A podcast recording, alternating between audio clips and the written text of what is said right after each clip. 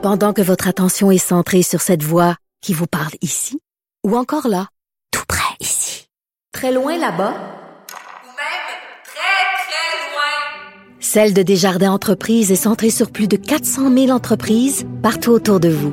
Depuis plus de 120 ans, nos équipes dédiées accompagnent les entrepreneurs d'ici à chaque étape pour qu'ils puissent rester centrés sur ce qui compte, la croissance de leur entreprise. Avocat à la barre. Avec François-David Bernier. Des avocats qui jugent l'actualité tous les matins. Le procès sur la loi 21, la loi sur la laïcité de l'État, court au Palais de justice euh, de Montréal. Euh, gros débat, on entend des versions sur euh, est-ce que cette loi-là porte atteinte aux droits et libertés? Bon, il y a eu des témoignages d'intervenants, de, des avocats, des partis. il y avait une, enseignante qui disait ben, qu'elle était brimée dans ses droits, qu'elle ne pourrait plus travailler, que c'était une atteinte directe aux droits et libertés personnelles. Sur de l'autre côté de la médaille, on dit ben on est un État laïque, donc on doit euh, pouvoir régir, euh, qu'il n'y ait pas de signes religieux pour les personnes en autorité. Et on en parle avec euh, un spécialiste du domaine des droits et libertés, maître Julius Gray. Bonjour. Bonjour, vous me pardonnerez parce que je fais partie, je représente certains intervenants contre la loi, mais je vais essayer d'être objectif et, ne pas insérer ma, ma, préférence personnelle. Ben non, mais vous pouvez dire votre opinion. On va y aller en deux volets, Matt Gray. Dans le fond, pouvez-vous nous dire un peu, bon, qu'est-ce qui se passe également dans, dans ce procès-là, en général, les, les deux, deux opinions qui s'affrontent? Ben, il y a d'une part la charte euh, qui, qui, clairement s'applique à ce genre de choses, sauf que la charte contient la clause d'un obstant, que certaines choses peuvent être exemptées de l'application de la charte, puis le gouvernement l'a exempté. Ah. Alors, on a deux versions. Une version qui dit, euh, moi je suis parmi ceux qui disent que néanmoins, malgré l'utilisation de la clause non obstant, il y a certaines choses qui sont tellement fondamentales dans notre constitution, dans notre, notre euh, système de euh, principes constitutionnels, qu'on ne peut pas le faire. On ne peut pas imposer euh, une, euh, euh, en effet, une discrimination contre, disons, les femmes musulmanes ou les, les hommes juifs ou les, les, les, gens qui choisissent de porter des signes. D'autre part, il y a le gouvernement qui dit, mais voilà, donc, nous sommes majoritaires, nous avons la clause non obstant est là, nous l'avons invoquée, nous pensions éviter tout ce débat-là, et, et, le débat surgit quand même. Mhm. Alors, il y a deux versions, c'est peut-être deux versions de démocratie. Une version, encore une fois, celle dans laquelle je crois, n'est pas populiste, n'est pas majoritariste dans ce, même sens. Il y a des principes fondamentaux qui coexistent avec le principe général de gouvernement par la majorité, c'est-à-dire personne ne conteste la démocratie. Mhm. D'autre part, d'autre part, il y a une vision plus, moi, moi j'appelle ça populiste, peut-être il dirait majoritariste, peut-être il dirait euh, républicaine, euh, euh, française, euh, et puis on peut invoquer des philosophes. Euh, les autres vont invoquer Rousseau. Moi, je vais invoquer Hume ou, Locke, mais en fait, mhm. c'est pas ça. C'est pas ça. C'est une vision différente de, des pouvoirs de la majorité. OK. Et, c'est cette euh, parce que vous pour vous c'est euh, c'est une atteinte directe là, au droit de, malgré la, clause non obstant qui, qui, fait que on, on, on sait qu'on contrevient à la charte, mais pour vous c'est c'est on, on peut pas contrevenir dans ce domaine-là. Là. Pas au-delà d'une certaine chose. On peut utiliser la clause non obstant pour certaines choses, mais il y a des limites. Mm-hmm. Ici, on, on dit à des jeunes femmes, par exemple, qui avaient comme ambition d'être enseignantes, toute leur vie, tu ne pourrais jamais être enseignante ici.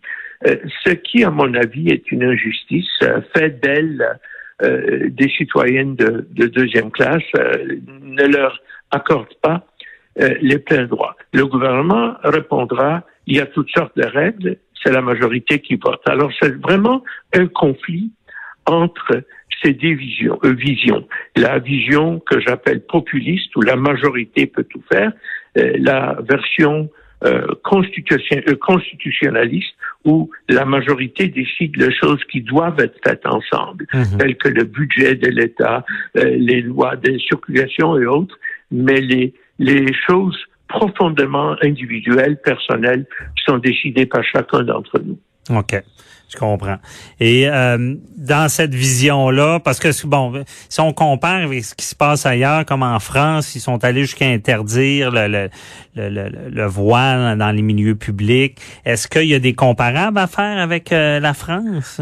Oui, il y a de comparables, mais généralement, la jurisprudence internationale est plutôt favorable à notre position.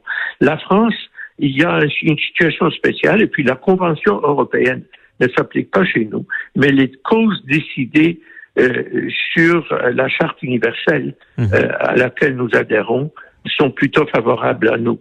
Euh, donc, euh, à ceux qui disent qu'on ne peut pas euh, interdire cela, vous vous souvenez que quand le gouvernement du Québec a utilisé la clause non-obstant pour la loi 101, pour euh, euh, l'affichage bilingue, euh, j'étais parmi les avocats qui se sont adressés aux Nations Unies et on nous a donné raison et le Québec a obtempéré. OK. Dans, dans le fond, avec la loi 101, euh, qu'est-ce qu'a fait le Québec pour obtempérer? Mais ils ont permis euh, l'affichage prédominant en français, mais permis dans d'autres langues. OK, je comprends. Et euh, pour, pour cette loi, parce que essayons d'identifier où vraiment le bas blesse dans cette loi-là, parce que bon, on veut une sorte de, de, de, de on met la loi. Ce que je sais, c'est que la loi qui été appliquée en ce moment, la loi 21, est moins restrictive que les premières versions. Et euh, la, on veut bon la laïcité de l'État. Euh, mais pour vous, où ça blesse le plus, c'est lorsqu'on dit à un enseignant, par exemple, à une enseignante, ben, si vraiment tu veux porter ton signe religieux, tu dois euh, quitter ton emploi. Tu, tu ne peux pas rester. à- Euh, OK. ou, ou tu- ou, par exemple, dans la communauté sikh euh, qui porte des turbans, il y a toute une tradition de travail dans la police, dans l'armée. Ils pourront pas aller euh, travailler dans la police à Montréal Mhm. euh, parce que les policiers sont inclus. Euh, C'est donc une, une restriction euh, au niveau euh, de la carrière. Maintenant, il y a deux positions euh, de l'autre côté qui sont différentes. Il y a les gens pour qui ce qui compte, c'est le multiculturalisme canadien. Ils pensent que tous les groupes ont le droit de ça. Moi, je ne suis pas parmi ceux-là. Je suis plus proche du Québec sur la question du multiculturalisme. Pour moi, c'est les droits individuels. C'est le droit de chacun de dire ma conscience. Que n'oubliez pas, c'est pas seulement la religion. Euh, dans la charte, c'est la religion et la conscience. Mhm. Ma conscience m'oblige à porter ça, euh, je le porte.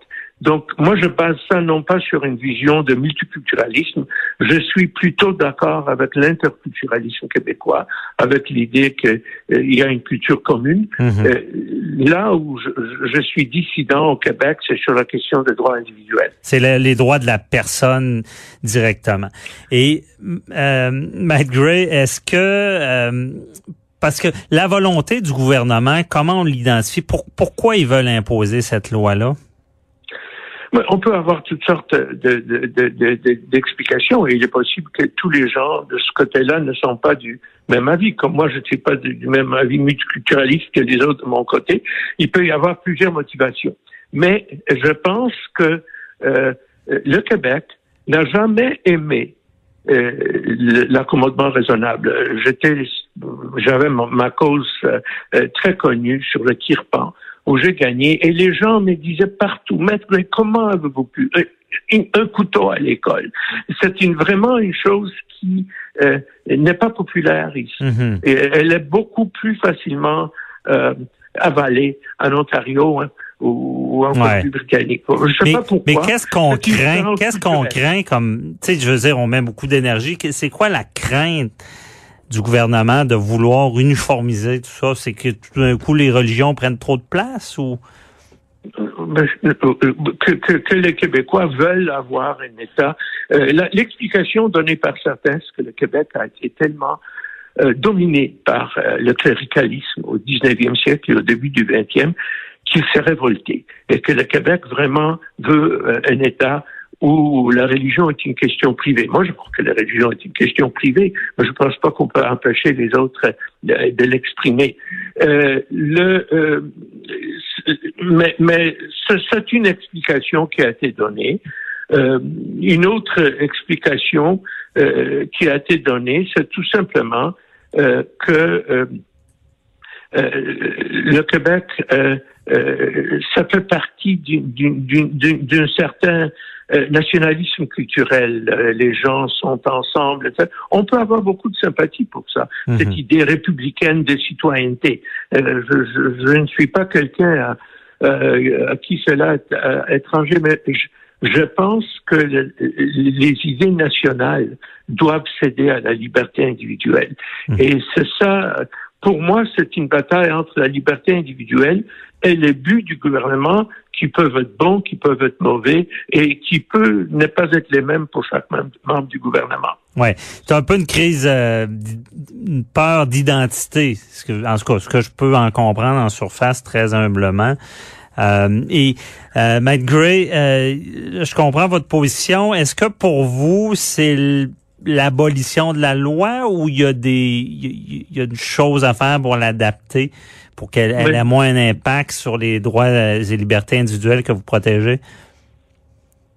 Ça, c'est une question juridique intéressante. Normalement, le principe est que lorsqu'une partie d'une loi n'est pas valide, on n'essaye pas de tailler la loi valide, à moins qu'il soit absolument clair que le gouvernement aurait légiféré de la même façon sans cet article-là. Si c'était un petit article quelque part qui n'est pas très important, mhm. on peut déclarer qu'il ne s'applique pas.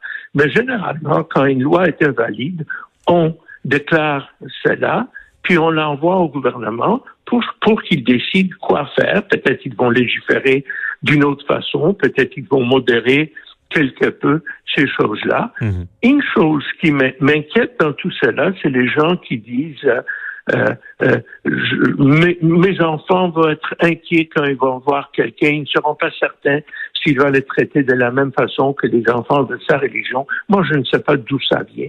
Euh, je vous dirais là, quand les gens me disent je serais inquiet si mon prof porte un turban, je poserai la question serez-vous inquiet ou votre enfant sera-t-il inquiet si le prof d'histoire a un fort accent anglais? Parce qu'il va penser peut-être qu'il a une certaine vision, peut-être il, il, euh, il voit ça différemment. Mhm. Je pense que non. Je pense que les gens devraient être un peu moins euh, craintifs quant aux, opinions des professeurs. Et par contre, les gens qui disent que le professeur doit garder une neutralité totale ont tort. Il est mieux qu'un prof dise à ses étudiants quelle est son opinion, à condition d'expliquer l'opinion contraire mhm. de façon juste et équitable. Je prenais ça avec un prof de littérature. Est-ce qu'un prof de littérature ne peut pas dire à ses enfants, personnellement, je n'aime pas Balzac? Mhm. Personnellement, je, je l'enseigne. Je sais qu'il est euh, considéré comme très grand par beaucoup de gens, mais personnellement, c'est mieux qu'ils les disent que qu'il l'enseignent euh, mécaniquement euh, sans croire ce qu'il dit. Ouais, je comprends. Tout qu'un débat, maître euh, Griff, vous êtes très convaincant, je vous avoue, mais on va suivre ça avec attention, à savoir qu'est-ce que décidera les tribunaux, et on, s'en reparlera certainement. Merci beaucoup, maître Julius Gray. C'est un plaisir. Un plaisir.